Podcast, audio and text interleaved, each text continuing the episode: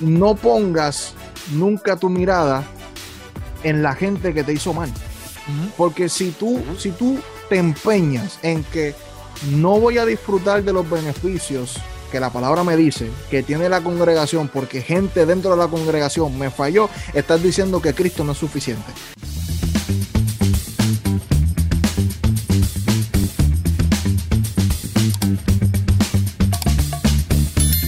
Estamos en un nuevo episodio de Teología y su madre. Estamos aquí, apologético, Billy Morales, Keropi Sánchez, Luis el teólogo y este servidor que está aquí. El teólogo Luis. El teólogo Luis Cabestro. Ah, teólogo, el teólogo Luis, eso es intercambiable. y Eric Torres, y Eric Torres, presenta el tema, cabeza pan. Hoy vamos a estar hablando de, eh, de que la Pero apartado. La gente que se aparta. Mira, Eri, es un claro ejemplo de lo que es ser un apartado. Míralo a Eri ahí. ¿eh? No, no, no, de lo que es ser un descarriado. Oye, sí, eh, todo, lo, todo los oxo que me apliquen, ¿me entiendes? Perfecto. Mi gente, si a ustedes les gustó y les encantó este intro, ustedes nos lo dejan saber en los comentarios, ¿ok? Entonces vamos a estar hablando hoy, vamos a estar hablando hoy de eh, qué significa estar apartado, qué significa estar apartado y va a tomar la batuta el caballero Luis que aquí, tú sabes, eh, el, teólogo pastor. Exacto, tú, tienes Que, tú tienes que repetirlo si yo lo acabo de decir, creo Porque tú no lo dijiste como que muy alto y como que no se entendió muy bien. Yo tenía como que, tú sabes, como que reafirmar cuál era el tema. Porque lo tiene que decir el jefe, el jefe. No, yo soy el jefe, yo soy el jefe, pero tenía que decir Pero el jefe. Y él es el que dice quién habla. El nombre tuyo es el que está en todos los cheques. Vamos, allá, vamos allá, vamos allá, vamos allá, vamos allá, vamos allá. Ok, apartado. Yo creo que eso es algo que lo escuchamos todos nosotros a cada rato. Porque todo el mundo que está en la iglesia, ah, este está apartado, este está descarriado y toda la cosa. Y es como que. Tú estás descarriado siete mil millones de veces. Y, es a veces hasta una muletilla. Nunca he visto un rabacuco hablando así, nunca. nunca. Eh, eh, era mi audición, madre mía, que yo quería ver si me dejaba ah, entrar, pero no. No, no fallate, fallate. Pues es algo que en ese aspecto lo escuchamos muchas veces y entonces de la nada rápido es como que, ah, mira, fulano ya no está yendo a la iglesia, está apartado. O mira, fulano este, no está viniendo a los cultos en la semana. Ya rápido es que está haciendo algo, ¿me entiendes? Está, porque antes iba todos los días al culto y ahora no. Pero entonces la pregunta es, ¿qué es en realidad ser, estar apartado? ¿O se puede estar apartado estando en la iglesia? O sea, son diversas preguntas que uno tiene que analizar. Porque solamente apartado significa que ya dejé de congregarme. Es un tema pastoral, es un tema pastoral. ¿Me entiendes? ¿Sabe? E, este aspecto de, apartarse, entiendo yo que va más allá de eso, de simplemente no estar físicamente en el templo, porque ahora mismo estamos todos con estado virtual, ¿me entiendes? Y no estamos todos juntos unánime, estamos juntos unánime, mira, por Zoom, pero no estamos juntos unánime en el lugar, no estamos juntos unánime. Pero estar unánime, estar, pero estar, por estar unánimes, sí. ¿tiene que ver con la parte presencial? ¿No es, no es otra cosa? No, no, o sea, la adoración me refiero una, juntos unánime en adoración en comunidad, ¿me entiendes? Porque aquí podemos ah, tener esa adoración en comunidad, nosotros aquí, ¿me entiendes? Pero no es lo mismo, ni se escribe igual una adoración en comunidad online a una adoración en comunidad. No, no, no, pero eso no fue mi pregunta. Eso, no fue mi pregunta. No, no, pero eso no fue mi pregunta. Porque yo entiendo lo que tú dices. O sea, yo entiendo lo que tú dices en el sentido de que no es lo mismo adorar en comunidad, como la asamblea, todo el mundo junto y chévere. pero cuando tú, cuando tú, cuando tú metes el término de unánime, unánimes, yo puedo estar unánime contigo ahora mismo. Ah, claro, sí, podemos estar unánime en oración y toda la cosa. Exacto, exacto, exacto. sí, cuando tú hablas, cuando tú hablas, lo que tú hablas es que pues, hay una experiencia distinta en lo que es en la adoración en congregación. Eh, eh, eh. claro, en, comunidad. O sea, de, ir todos juntos, de ir todos juntos a adorar al Padre, ¿me entiendes? Y entonces, en ese sentido, como que no ir al templo significa eh, eso que simplemente estoy apartado.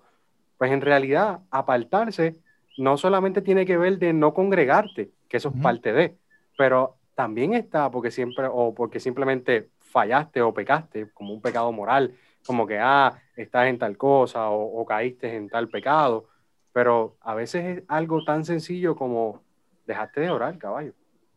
Porque Pero te pregunto, pastor, te pregunto, pastor, te pregunto, pastor. Pero perdona, que tú eres el pastor aquí, vamos a preguntar al pastor.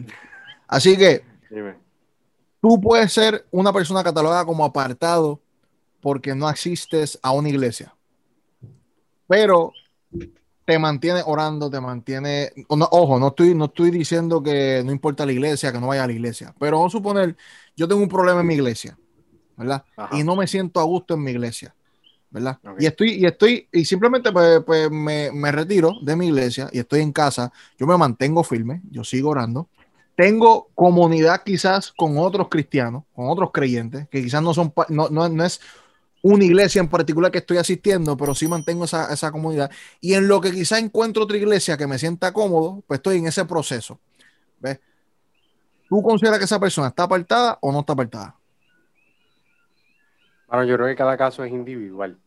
Porque esto es algo bien, bien personal, porque... Eso, pero no te está preguntando específicamente por una pero Ya voy, ya voy, ya voy.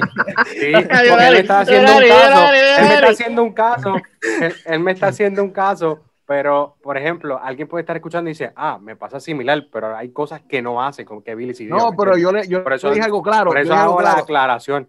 No, pero yo dije algo claro, yo dije algo claro, eso no es justificación para no congregarse, estoy diciendo porque es el, proceso de, estoy en proceso de moverme a otro lado porque algo, algo ocurrió en la iglesia. Por eso, yo, creo, que, yo creo que en el proceso entiendo a Luis porque este caso puede ser como un ejemplo para, es una historia que por lo menos yo he escuchado bastante. Ok. Pues en este, en este aspecto, eh, yo creo, mano, que cuando tú te mueves de una congregación, mano, sí, yo puedo entender que el, ese primer, primera semana que te saliste de tu congregación, ese dolor, ¿me entiendes? Porque a veces no es fácil tú desprenderte de una congregación que lleva años ahí, ¿me entiendes? Que no es como que, no simplemente es como que, mira, yo estaba ahí ya, sino que tienes lazos familiares, lazos emocionales con la congregación.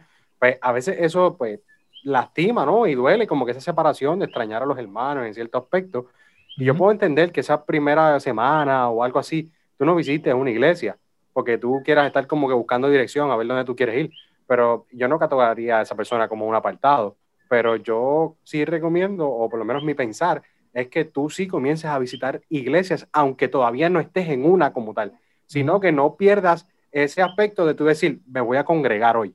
¿Me entiendes? ¿Sabes? Yo, yo voy a compartir con los hermanos en la fe. ¿Me entiendes? Yo, yo voy a estar todos juntos en armonía, ¿me entiendes? ¿Sabes? Unánimes en el espíritu y vamos a adorar al Señor y voy a recibir palabra de Dios. Porque ah. no recuerdo que estuve, tuve un caso de esta persona que, que se apartó, eh, porque pues se apartó de la iglesia, porque estaban pasando X, Y situaciones en la iglesia. Eh, aparentemente pasaron sus situaciones y pues nada, la persona dijo, no, yo voy a empezar a visitar iglesia, bla, bla, bla. Pero, mano, se alejó tanto que no pudo aguantar con el empuje, porque entonces a veces también el problema es de la congregación. Cuando la congregación empieza, como ya no te ven un domingo o algo así, empiezan a hablar y empiezan a decir cosas que no son, ¿me entiendes? Que hieren y lastiman a la persona que se va. Y eso es un gran problema, ¿me entiendes? Este, en ese sentido, eh, la persona simplemente decidió, no voy a visitar una iglesia este domingo, el otro domingo tampoco, de tres semanas en adelante dijo, mira, yo no necesito a Dios en mi vida, soy agnóstico. Así, de la nada. Y yo dije, wow, ¿qué pasó aquí? ¿Me entiendes? Como que dijiste que te ibas a mover porque la doctrina estaba mal o porque hubieron ciertos problemas o lo que sea, pero terminaste usando eso de excusa para simplemente irte detrás de tus deseos y placeres. ¿Me entiendes? O simplemente, apartarte ya. Por eso yo creo que es bueno que más que simplemente congregarse, tú tienes que conectarte con gente. ¿Me entiendes? Porque yo puedo, y, y, puse el caso, porque yo puedo entender el que tú te sientas dolido y necesitas un espacio. Yo puedo entenderlo porque cosas ocurren. Pero hay que tener cuidado que tu condición almática no se convierta en una excusa para justificar el no volver a congregarte. ¿Ves? Y entonces, porque, porque a veces, ¿no? Y lo que pasa es que a veces buscamos personas que están en la misma condición de nosotros, que lo que hacen es regar la porquería que hay en nuestro corazón. Exacto. Así que hay un problema almático en nosotros, pasó algo, me justifico, ah, es que mira lo que me hicieron, es que ahí no me gusta, que estoy lo otro, me uno con un grupo de personas que están igual que yo y lo que hacen es aplaudir mi mala conducta.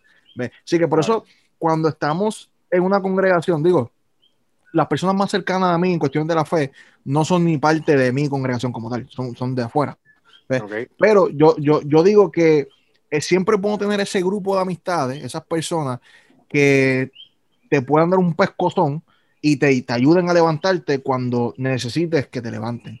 Porque un verdadero, un verdadero hermano de la fe te puede dar espacio para el quebranto, pero no debería permitirte que te quede en victimilandia. ¿Me entiendes? No, eso no debería pasar. Eso no es saludable. Yo, yo, yo también he visto como que un par de personas que no sé si es el mismo caso, pero por ejemplo, yo, yo he visto, yo una vez hace tiempo, loco, estaba hablando con una amiga mía y yo le decía como que no, porque este, tú te apartaste, o yo no sé qué, yo no sé si era ella eh, personal o fue, yo diría que la amiga se apartó, qué sé yo. La cosa fue que yo no, el problema era que yo no podía mencionar eso. Yo no podía mencionar que una persona estaba apartada, que al contrario, es que, que estaba retenida, porque una persona nunca se aparta, sino que se retiene. Y, papi, pero eso fue un big deal, como que el hecho de yo decir, que esa persona se aportó era como que casi casi la fue mal, ¿tú me entiendes? Era como que no, ¿cómo tú vas a decir eso? ¿Qué es esto? Que esa persona está retenida. Y yo, mira, yo nunca he escuchado ni ese término de retenida, como que yo nunca he escuchado a una persona, ah, esa persona está retenida. ¿Tú has escuchado eso? No. Pues lo, yo, sigo? Yo lo que he escuchado. Eric, habló, Eric habló por ahora. Eric habló por decir algo ahí. pues es que lo, he escuchado, pero eh, usualmente uno dice, pues la persona está apartada o la persona se descajió. Pero para ti, retenido y apartado, para ustedes, retenido y apartado, ¿es lo mismo? Pues retenido es más bien. Yo lo que, creo es. Está pasando por una situación o algo y como que está aguantándose. retenido para mí es una palabra linda para no utilizar apartado. No, lo que sucede, yo creo que están partiendo de la premisa que yo escuché una vez de esta persona que me estableció, de que como en Romanos capítulo 8, eh, eh, hasta, si no me equivoco, en Romanos capítulo 8, que establece que, que no vamos, nadie los apartará de mí, ¿sabes? Que no van a ser apartados de mí, pues entonces piensan que, que como que nada nos podemos apartar, ni tan siquiera nosotros mismos podemos estar lejos de Dios, ¿me entiendes? Ah, entonces utilizan a veces ese contexto como, o ese texto, perdón, para sacarlo fuera de contexto y decir, no, es que nosotros no nos podemos apartar de Dios. La, la perseverancia de los santos. Entonces, tratando de utilizar ese texto. Así es, bien, así es bien fácil, loco, porque así, si los santos son, ¿sabes? Si tú eres santo, o sea, si tú eres salvo y los santos perseveran, es decir, que, que aquel que fue salvado nunca se va a apartar de Jesús porque conoció auténticamente la salvación. Y aquellos que sí se apartan, entonces nunca estuvieron entre nosotros. Y aunque estuvieran no eran de nosotros, no eran de nosotros Papi, así es bien fácil. Todo el que se apartó, ah, él no se convirtió de verdad. Él, no conocía a Cristo de verdad. no, yo he escuchado eso, yo he escuchado eso, yo he escuchado eso muchas veces, como que gente que se apartan, que dicen, pues es que nunca ha conocido a Cristo. Y yo digo, diante, pero está caño porque yo, yo hay personas que... Hay gente que tú lo has visto que tienen experiencias genuinas con Dios, que los toca el Espíritu Santo, que ven las mismas cosas que tú viste, que tú dices, hermano, eso fue Dios no, y no, solamente eso, que, que te dieron testimonio. Exacto. No, y, hay, que tú viste fruto, que tú viste los frutos, y tú como en contra, pero es que, o sea, porque por eso, por eso. un montón de gente puede tenerla, pero cuando tú ves fruto, es, que, es, que, el tipo estaba bien. Y hay un texto bíblico. Hay un texto bíblico que. Por la, por la lucha contra, sus contra las tentaciones y diferentes cosas, se enredaron, mano. Sí, exacto. Hay un, texto, hay un texto bíblico que dice que, pero ya esto es más para las personas que yo creo que, pues, como que conocieron a Dios y después se van a un nivel bien blasfemal contra, bien, bien loco, que se rebelan contra Dios y ahora son unos tipos que no quieren saber nada de Dios, pero sí estuvieron, sí, o sea, como que en el texto bíblico dice como que hay personas que saborearon a Cristo, saborearon quién es Dios, saborearon toda la ¿verdad? Todo lo que es, todo lo que es Dios, y, y con todo y eso lo volvieron y lo clavaron en la cruz. Como que eso lo dice el texto. Y yo ah, pienso que esas personas pues ya son otros niveles, ¿me entiendes? Como que de, de, de, de, de que tú estabas ahí, pero no dice que no lo conocieron, dice que lo saborearon y todo, ¿me O sea, que tuviste experiencia con Dios, conociste a Dios, sabes quién es Dios, pero decidiste, ¿verdad? Rechazarlo por X y cosas, y, eh, pero no, no estoy hablando de que eso es apartarte, pero eh, lo que estoy hablando es eh, la misma, el mismo pensar de que, que si una persona se aparta y automáticamente dice, ah, pues eso fue que no lo conoció. Entonces, ¿qué hacemos con este texto? ¿Me entiendes? Que dice eso. Entonces? Claro, claro para, mí, para, mí, para mí, cuando apartarse como tal, eh, es como dejar el camino, ¿verdad? Porque si somos los del camino y estamos en Cristo, pues abandonar el camino de Cristo. ¿Y qué pasa? Abandonar el camino de Cristo no es únicamente eh, dejar de ir a la iglesia, no es eh, únicamente dejar de orar. Hay, hay, ciertas cosas que son precondiciones para el cristianismo, precondiciones para el camino. ¿ves? Así que porque mucha gente lo que hace es, no, no, ya yo no soy parte de una congregación, pero yo tengo mi relación con Jesús. Ajá. pero eso, pero eh, eso para mí, tú estás nuevamente utilizando una herida que no quieres enfrentar, no quieres sanar, y te refugias en eso. Porque yo creo que hay un propósito en congregarse. Yo creo que hay, hay un beneficio en congregarse. Yo les pregunto, ¿qué ustedes, ¿cuál ustedes creen que son los beneficios o la importancia de, congregarse, de vivir en comunidad? yo creo que antes de... Ah, ah, ah, Entendemos que los beneficios de vivir en comunidad, pero antes de eso yo creo que no solamente el apartarse es no estar en la comunidad, sino también puede ser que apartarse sea que estamos dentro de la comunidad, pero no estamos ejerciendo o no, nuestra labor como hijos.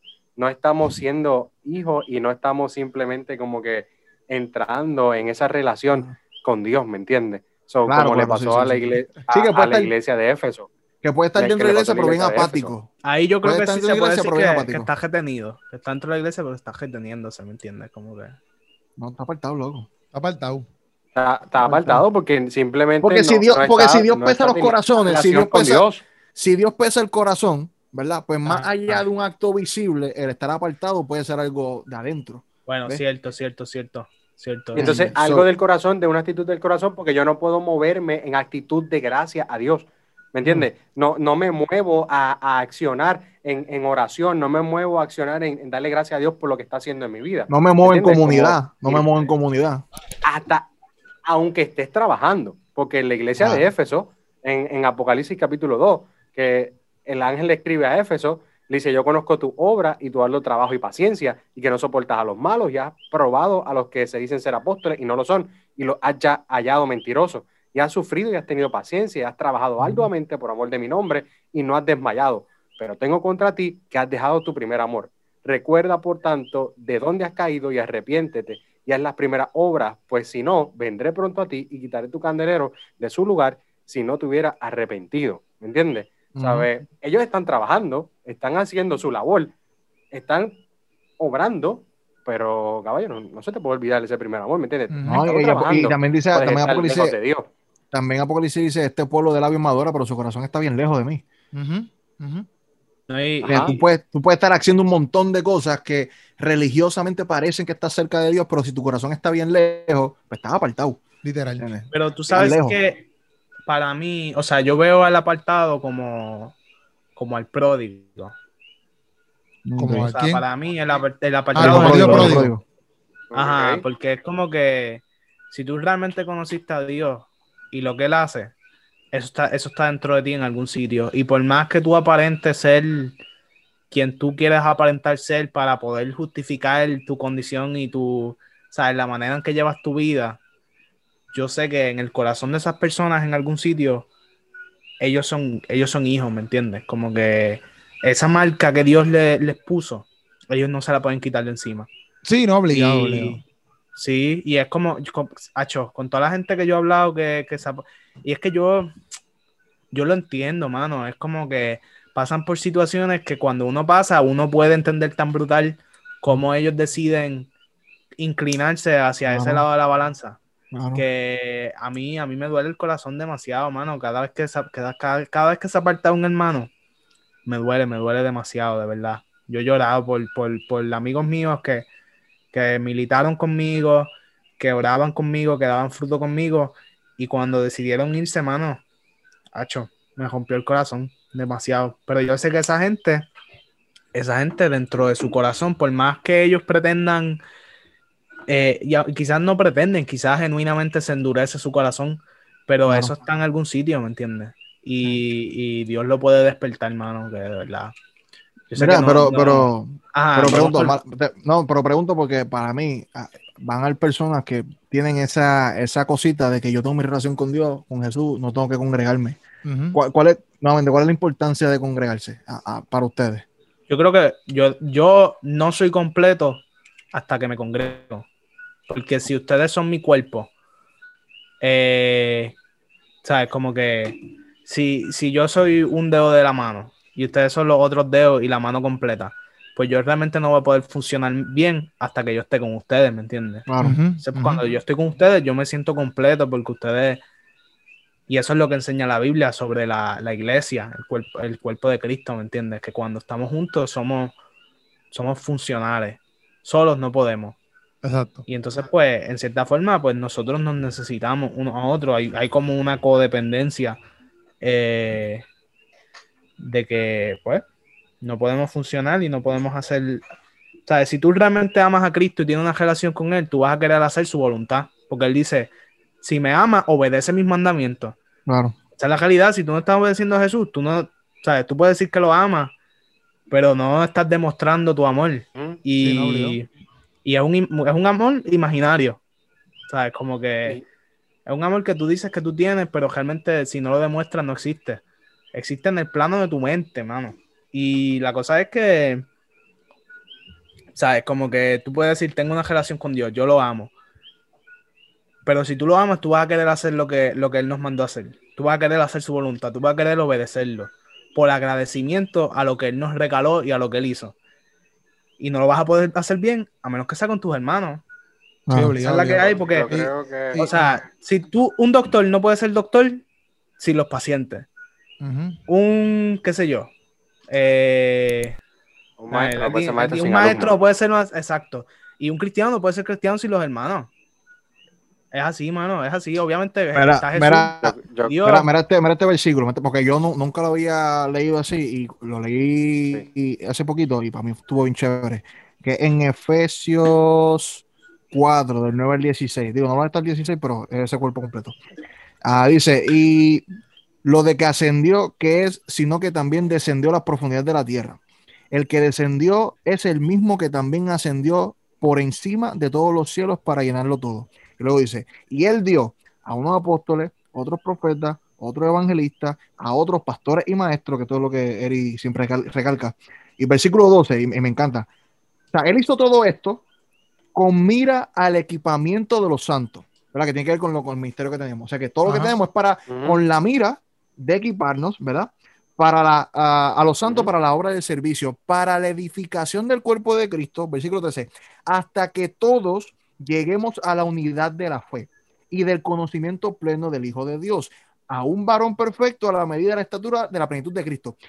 Yo lo que entiendo por este texto es que dentro de la comunidad es que yo alcanzo el pleno conocimiento del Hijo de Dios. en la comunidad es que yo alcanzo la estatura del varón perfecto. Y va a la línea como está diciendo Eric. Si yo no vivo en comunidad, yo no puedo vivir a, a, al 100% mi diseño en Cristo. Exacto. No puedo. Porque yo necesito de lo que ustedes tienen para yo poder alcanzar esa, esa, esa estatura. Yo no puedo llegar a la estatura del varón perfecto por mí mismo. Y, es tan brutal como Dios prepara dentro de su sistema un sistema de reino que sea codependiente.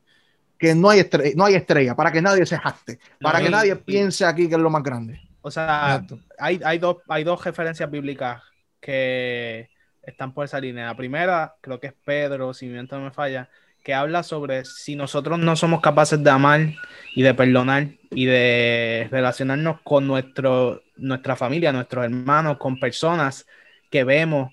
Ah, creo que es Juan. ajá, con, las personas que vemos, ¿cómo vamos a poder amar y practicar el amor con Dios que, no, lo vemos, que no, lo podemos tocar? Esa una. Y la otra que tú decías es que eso mismo que tú estás diciendo es lo que pasa con los dones. Cuando tú ves los dones, creo que es Primera de Corintios capítulo 12 y 13, si no me falla, que habla de los dones, habla del amor. Los dones son dados para la edificación de la iglesia. Entonces, ¿sabes? Si, si el Espíritu Santo le dio un don a Billy, o sea, lo que ese texto me está diciendo es que el Espíritu Santo le dio dones a Keropi, a Billy y a Luis, que son cosas que me hacen falta a mí y que cuando yo esté con, exacto, a mí también, pero que son cosas, en, verdad, en, el caso mío, son cosas que Dios le dio a ellos que no me dio a mí. Y que cuando yo esté con ellos, esas faltas que yo tengo, ellos las van a llenar con los dones que le dio el Espíritu Santo a ellos. Porque que nos ha pasado aquí cuando compartimos. Que nos ha pasado aquí que cada uno tiene un fragmento de algo que, ayuda a nosotros poder ver un poquito más claro. y, y, en ese aspecto es como, o sea, vamos a, Jesús. Cuando Jesús resume la ley y entonces dice, amarás a Dios sobre todas las cosas, ¿sabes? Con toda tu mente, con toda tu fuerza, con por ahí para abajo. Pero después dice, y a tu prójimo como a ti mismo, ¿me entiendes? Y Pablo lo resume, Pablo, Pablo nada más habla del segundo, Pablo no menciona el primero en Gálatas. Sí, y cuando, cuando te dice, y a tu prójimo como a ti mismo, ¿Me entiendes? Es como que, oye, yo no puedo amarte si no, estoy, si no comparto contigo. Yo no puedo amarte si no te conozco. Yo no puedo amarte si tan siquiera no sé si tú existes. ¿Me entiendes? Así que yo tengo que tener una relación de comunidad contigo para yo poder decir, oye, te amo y no solamente te amo, sino que te amo y estoy cumpliendo lo que Cristo me llamó a hacer. ¿Me entiendes? Y tanto yo te necesito como tú me necesitas, que es lo que ustedes están diciendo. Mira, qué pasa? Mira esto, mira esto en Efesios 4, es que Efesios está brutal en cuestión de la unidad, está brutal. Efesios 4, el 1 al 8 dice, yo pues, el prisionero del Señor, os exhorto a andar como es digno del llamamiento que fuiste llamado, que fue lo que estuvimos hablando eh, eh, uh pasado. pasado. Que yo siempre miré mal, esto. Siempre pensé, tengo que caminar digno de como Dios me llamó, que esto y lo otro era como, como con, con, con no altivez, sino con, con altura y todo eso bien espiritual. Pero lo que dice, con toda humildad, mansedumbre, con paciencia, soportándonos unos a otros en amor, esforzándonos para guardar la unidad del espíritu en el vínculo de la paz, un cuerpo y un espíritu, como también fuiste llamado en una esperanza de nuestro llamamiento. Okay. So que todo lo que hacemos, todo lo que, lo que, lo que somos llamados, parte de nuestro llamamiento universal es, es, caminar uno, es, es caminar como uno, es mantener la unidad en el cuerpo de Cristo Cristo no, no nos llamó a ser diferentes grupitos, es un una sola iglesia, un solo cuerpo, un solo organismo. Así que no podemos, no podemos estar en una relación correcta con Dios cuando estamos en relaciones incorrectas con nuestros hermanos. y, como hemos dicho antes, lo que Jesús enseñó fue eso de la unidad, eso mismo. Él, la última oración que él hizo por, por los cristianos básicamente fue que sean uno como el Padre y yo somos uno. Eso. Para que el mundo crea que tú me envías. y también dijo que, que sabrán, o sea, que, que iban a conocer el amor, ¿cómo es? Sí, que, van a conocer que tú, que tú tuviste en mí, que yo en ti, a través del amor de ellos. A través de ellos, ellos van a conocer esto. A través de ellos, ellos van a conocer la grandeza de nuestra relación y todo ese tipo de cosas. Exacto, por el amor que nosotros demostremos entre, entre nosotros. Y, muchas veces, hay muchas veces, hay no, que hay muchas veces que quizás también, porque yo, yo sé que lo han explicado así, pero por ejemplo, cuando tú empiezas a congregarte, ¿verdad? Y empiezas a, a, ser parte de todo el mundo, obviamente eh, hay, hay grupitos o hay personas que tú te vas a identificar más y hay personas que no, ¿verdad? Porque pues diferentes temas, intereses, etcétera, que eso no es pues, normal. Este, pero cuando empiezan también eh, diferencias como que de pensamientos en la misma congregación, a veces, o, situaciones, vamos a las situaciones que tú dices, ah, yo no sé por qué esa persona eh, lo resuelve así, si eso es un mamén, o yo no sé por qué, por qué llama tanto al pastor, si, si, si yo esto, ¿me entiendes? ¿Qué pasa? Realmente, por ejemplo, ahora mismo yo como, como, toda esta travesía del pastor de joven y qué sé yo, me he dado cuenta cuán pesado es el, el, el, el, pastorado, un ejemplo. ¿Por qué? Porque soy parte de la congregación y lo estoy viviendo y quizás el hecho de, de, de yo llamar a un al pastor antes para comunicarle todo lo mío y ahora yo reconocer que quizás hay 30 chamaquitos llamándome a mí ahora para, reconocer todo lo, todo lo de ellos, es como que, de antes está cañón, ahora yo sé cómo se siente el pastor. Y, en cierto punto, a veces, este, nosotros, esa, ese pensamiento de que, por ejemplo, ah, yo no, yo no, yo brego acá con, mi, con lo mío aparte, porque por aquí herida, etcétera, eh, tiende a que le huye a estas personas por, por el hecho de, de, de, no, de, no, de no amarlos, literalmente de no amarlos porque no quieres problemas, no quieres escuchar nada, pero sin embargo cuando son los problemas de uno, uno quiere que los escuchen, uno quiere esto, pero sin embargo no ves el de la otra persona, no sé si me, entiende por dónde voy. Y, y, literalmente nos pasa que hay veces que, por lo menos a mí me pasa mucho, que hay veces que me doy cuenta, hablando con otras personas, que yo digo, diante, brother, en verdad, en verdad, esto está bien cañón. Y el, el, el sostenerlo los unos a los otros y el soportarnos uno a los otros a veces es bien difícil. Y es bien, como que es más fácil decir, ¿sabes qué? Yo me voy y me congrego solo. Y, mi relación con Dios, ¿me entiendes? Y mi relación con Dios allá. Y, ya, y, me, me, despreocupo de todos estos revoluciones porque hay mucha gente hasta que te frustra, ¿me entiendes? Porque no trabajan igual que tú, etcétera. Pero si tú vienes y te enfocas en decir, ya entre no, yo los voy a amar, aunque me saquen por techo o X y cosas, yo los voy a amar, yo voy a hacer esto, papi. En verdad, en verdad, eso mismo. Te, te hacen un varón de Dios, ¿me entiendes? Es que, eso, es que eso es parte de los frutos. Exacto, exacto, exacto. Te hacen crecer. Te hacen crecer. Sí, sí, entiendo. Porque a veces pensamos que no, y a veces pensamos, digo, esta es mi opinión, que amar a la gente es sentirme wow por ellos. o sea, tú puedes hacer actos de amor por la gente sin sentir mariposita y sentir las ganas, ¿me entiendes? Creo que eso es progresivo, creo que Dios va moldeando y trabajando con, con ese tipo de, de, emociones tóxicas y negativas.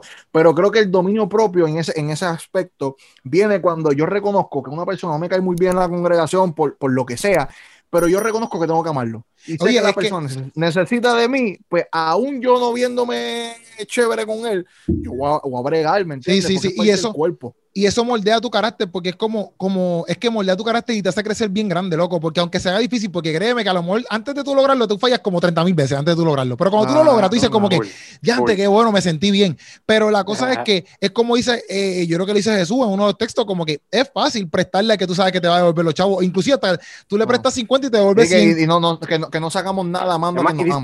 Exacto, exacto. Dice, cualquiera moriría por alguno, por alguno de sus amigos. Exacto. Cualquiera puede decir, ah, yo moriría por mi amigo, pero ¿quién muere por el que no conoce? Exacto, o sea, es fácil hacerlo por el que te ama, pero por el que no te va a responder es difícil. Y eso es, a lo que somos llamados, porque en cierto punto, literalmente eso, en la congregación va a haber gente que quizás tú no te llevas, pero ahí es donde tienes que mostrar tu amor, como que, ah, pues chilling, ¿qué, qué diferencia hay? Vamos a hablarla, o diferentes cosas que tú puedes hacer para que, aunque no estén todos los días juntos, aguantándose la mano, como que, eh, eh, eh, como quiera, tú le amas en Cristo Jesús, porque tú sabes que es parte del cuerpo y es necesario, ¿me entiendes? Es necesario. Pero mira, vamos, vamos, a, suponer, vamos a suponer que ah. algún, algún apartado nos está escuchando y está refugiado en su hogar y su refugio y congregación es teología de su madre. Gracias por hacer esta congregación la suya. Sí, pero, escucha, escucha, te decimos esto porque hay importa. Yo soy uno, yo soy bien obro. O sea, yo soy bien con, con, mi soledad, pero he aprendido a reconocer la importancia de, de la comunidad.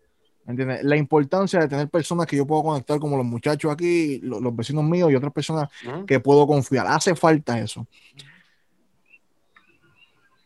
No pongas nunca tu mirada en la gente que te hizo mal.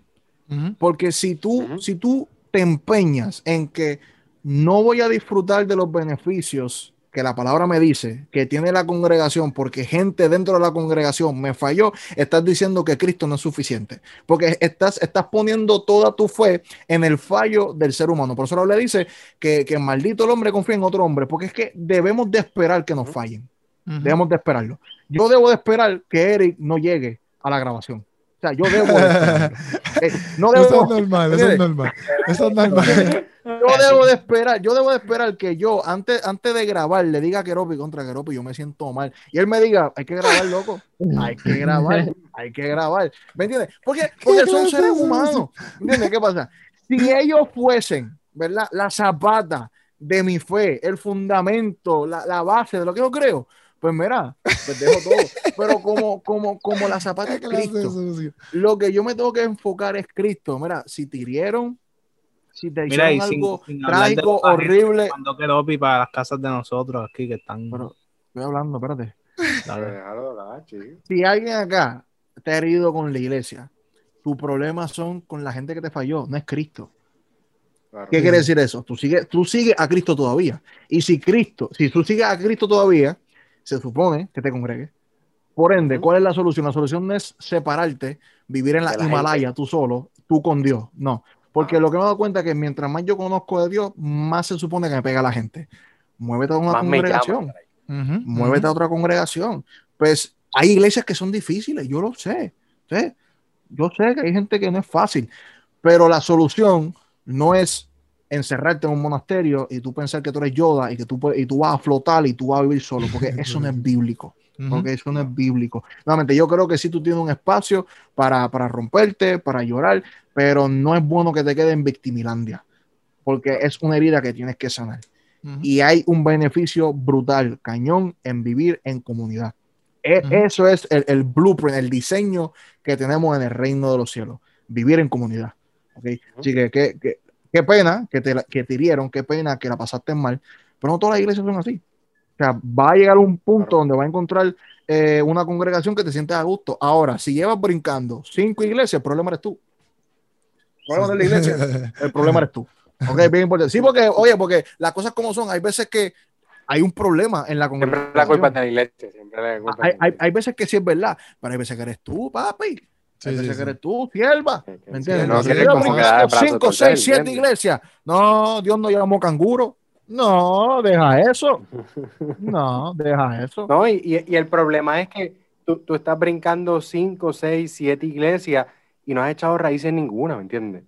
¿Sabes? Lo más triste es que si tú eres, si tú quieres crecer, no vas a crecer porque simplemente viene una tormenta y te fuiste para otro lado, ¿me entiendes? ¿Sabes?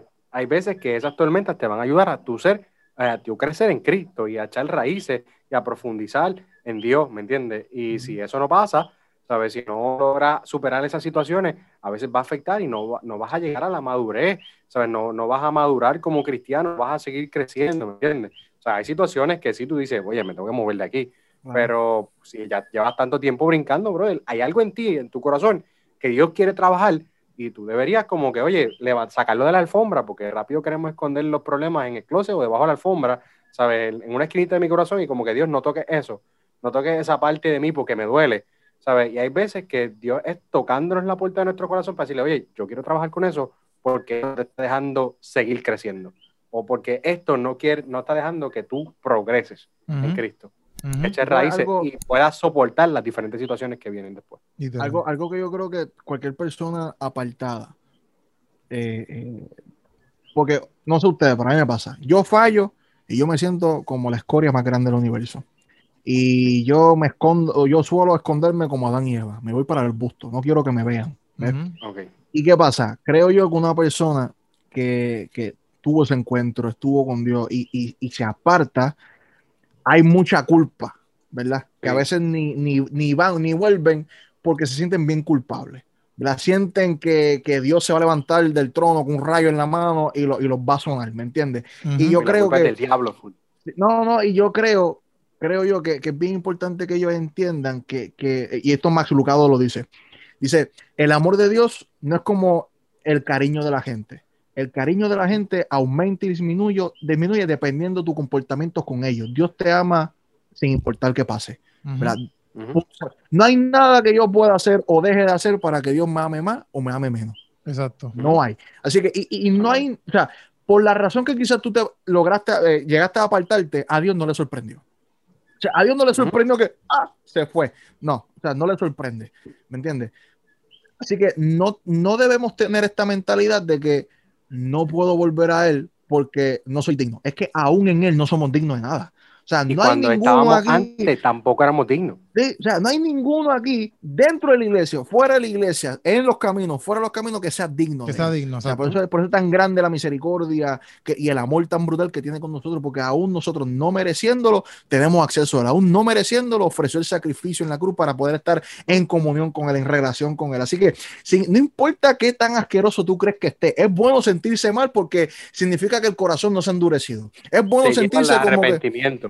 Sí, sí, es, bueno sentir eso, ¿me entiendes? Porque estamos en, una, en, una, en un buen estado. No estamos descarriados al nivel de que no tenemos, no tenemos eh, arreglo como tal. Eso que es bueno. Pero a veces yo creo que nosotros con nosotros mismos somos más acusadores que el mismo diablo. Creo yo. hay veces que e, el perdón está ahí, ¿verdad? Dios sí quiere restaurar, Dios quiere hacer las cosas. El, el único paso que falta es nosotros aceptar el perdón. Y hay una palabra, creo que en el griego, que cuando habla del perdón, tiene que hablar con soltar. Y eso a mí me voló la cabeza. Porque cuando Dios perdona, suelta la memoria que tenía del pecado, pero se supone que también yo suelte esa culpabilidad que yo tenía en el pecado. Porque a veces Dios se olvida del pecado, por eso dice la Biblia, lo arroja y se olvida del pecado, porque tú me recuerdas eso. pero somos nosotros, dice la Biblia. Exacto, somos nosotros que no podemos progresar, no podemos caminar hacia, hacia esa restauración porque no hemos abandonado eso tan trágico que hicimos cuando ya Dios lo soltó, ¿verdad? si, si, si tú eres una persona que está apartada y estás luchando con eso, que la gente hable, olvídate de eso, la gente va a hablar, tú te has apartado o no te has apartado. Olvídate de eso, ¿me entiendes? Así que nos, e, el que murió en la cruz del Calvario fue Cristo, no fue la gente. Así que yo, yo me reconcilio por Cristo, no por la gente. Olvídate de eso. ¿Ok? esa culpabilidad que sentí, hay que soltarla. Nuevamente, es buena tener la culpa a un grado saludable, tener ese temor reverencial del Señor. Pero es malo cuando caemos a, ser esclavos del miedo, a ser esclavos del temor. Yo creo que esa culpa, e, esa culpa es buena solamente si la canalizas de manera correcta, ¿ves? Porque, ¿sabes? Si, y si la culpa, el sentimiento de culpa no es canalizado de la manera correcta, es decir, diantre, hice esto mal, pues, y me, no me mueve el arrepentimiento, me va a llevar a apartarme full de Dios, porque simplemente me creo no digno o me creo la escoria más horrible del mundo y toda esta cosa, porque, pues, y, y es parte de, de ese sentimiento, ¿no? Pero a veces la culpa es lo que no nos deja crecer en Dios. ¿Me entiendes? Esa misma culpa, ese mismo sentimiento no nos deja avanzar.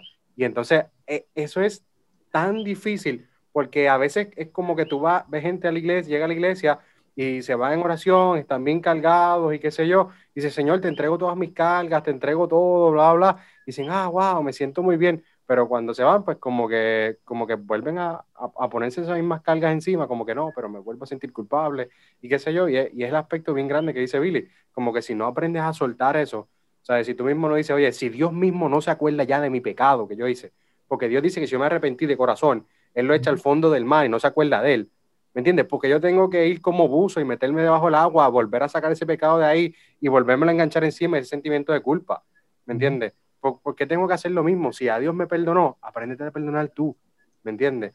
Y si la gente de la iglesia o la gente que está ahí no te quiere, ¿sabes? No te quiere perdonar, la gente que está en tu congregación te sigue señalando por lo mismo. Dios ya no está haciendo eso si tú te arrepentiste de corazón, ¿me entiendes? Deja de culparte, deja de estar señalándote a ti mismo.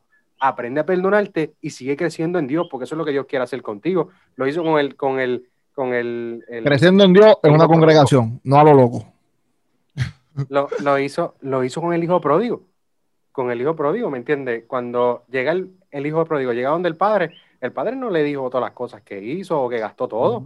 No, simplemente volvió a estar con él, ¿me entiendes? Y aunque el hermano mayor estaba ahí diciendo, ah, padre, pero ¿por qué a mí no me hiciste esa fiesta? ¿Me entiendes? Le tiró, un, le tiró sendo party. Mira, algo que yo aprendí también. Literal, eh, literal. le tiró un sendo party. Y, y, en ese sentido, si tú no, si tú no estás en ese sentido, como que no te identificas con el, con el apartado, con el, con el hijo pródigo, bueno, tampoco te identifiques con, con el hijo mayor, ¿me entiendes? El que estaba ahí, que estaba en la casa, que podía disfrutar de todo. Que también estaba Se puso celoso, se puso celoso eh, a tal nivel de que dijo, diantri, ¿y por qué ese pari no es para mí? ¿Me entiendes? ¿Por qué no has hecho esto? Oye, después le dice bien claro, oye, de Dios para ti. Y después le dice, oye, canto manganzón, qué bueno que siempre estaba aquí, pero hoy se celebra que el que estaba muerto hoy vive. Sí, sí, Ajá. Tan y todo esto ha sido tuyo, caballo. O sea, no, sé, o sea, todo esto ha sido tuyo. Aprende a disfrutar las riquezas del Padre y no solamente estés pensando en que tienes un trabajo, tienes que hacer un rol. No, caballo, todo esto es tuyo también. ¿Sabes? Somos coherederos del reino, ¿me entiendes? Y entonces, alégrate entonces cuando el que estaba muerto, el que estaba alejado, el que se fue, regresó, porque tú puedes decir, wow, qué bueno es el Padre, ¿me entiendes? Y a pesar de eso, nos perdona y nos restaura. Solamente tienes que volver al camino, mano. Volver al Padre. Obligado que yo iba a decir que algo que me enseñaron a mí es que a veces uno dice, ah, pero es que Jesús, eh, él era judío y él desestabilizó la religión judía, como quien dice, y fue desafiante y esta persona revolucionaria. Eh, pero cuando vemos la vida de Jesús, vemos que él lo que hizo no lo hizo desde afuera, lo hizo desde adentro. O sea, algo que yo no sabía es que en el bautismo de Jesús por Juan el Bautista, Juan el Bautista era reconocido por, por el sistema eclesiástico, por así decirlo, de, de los judíos como el profeta mando, como quien dice. So, él, en cierta manera, al bautizar las personas, estaba representando ese reconocimiento del de, judaísmo o del sistema religioso. So, que el bautismo de Jesús además de ser un evento eh, místico, por así decirlo, en el que hay un reconocimiento del Padre, también hay un reconocimiento ceremonial de Jesús dentro, o sea, cuando Juan el Bautista dice, este es el Cordero de, Dios y reconoce a Jesús como el Mesías, hay un tipo de reconocimiento del sistema a Jesús. Y de hecho, y, está, brutal, y, está, brutal, cuando él dice, es necesario que yo mengüe para que él crezca. Y ahí está un Jesús era un rabino. Tú no puedes llegar a ser un rabino a menos que tú seas un fariseo y que seas parte, o sea, no cualquier fariseo llegaba a ser un rabino. O sea, que Jesús inclusive Jesús, que uno dice, wow, el revolucionario, a lo crucificaron y todo. Jesús mismo estaba dentro de, del sistema que él mismo criticaba y desafiaba, como quien dice. pero hay que ser bien claro, hay que ser bien claro. Cuando Cristo fue en contra de los fariseos fue por la mala interpretación que había de lo establecido. O sea, no fue porque él le dio la gana, sino porque había una mala enseñanza, había una mala interpretación de lo que había, ¿no? Porque había gente, ah, yo pienso así, voy a ser revolucionario como, como Jesús, de adentro, no, no caballo, eh, para. ¿Ok? eso no es así. Por eso, pero hay gente que dice, no, yo voy a... La, la, revolución es por, el problema que hay en el corazón pues, de ellos. algo, ¿me entiendes? No tienes que, no te vayas así y dejes todo, ¿me entiendes? Sí, porque no, lo ponen como si fuera... Eres, un mal comentario, eres un mal consejo, no seas revolucionario, ¿ok? Métanse, no, métanse, no, seas revolucionario, por favor. Congréguense, amen su congregación, amen su pastor, ¿sabe? Vayan a la iglesia, por favor, congréguense, no dejen su primer amor afuera y si estás apartado, por favor, el Padre te está esperando. Si esta es tu congregación con nosotros, gracias por estar con nosotros. Aprende a perdonar. Vamos, vamos, a pasar a THMOI por los diezmos y las ofrendas. Eso cae, eso cae en donde que Suscríbete a la página de YouTube, busca a esta gente en las redes sociales, el teólogo Luis, apologético, Eric Torres, y eh, todos los miércoles aquí a las 6 pm estaremos dándote un episodio más. Esa es la que mi gente se le ama, chequeamos. Esa es la que hay, papi.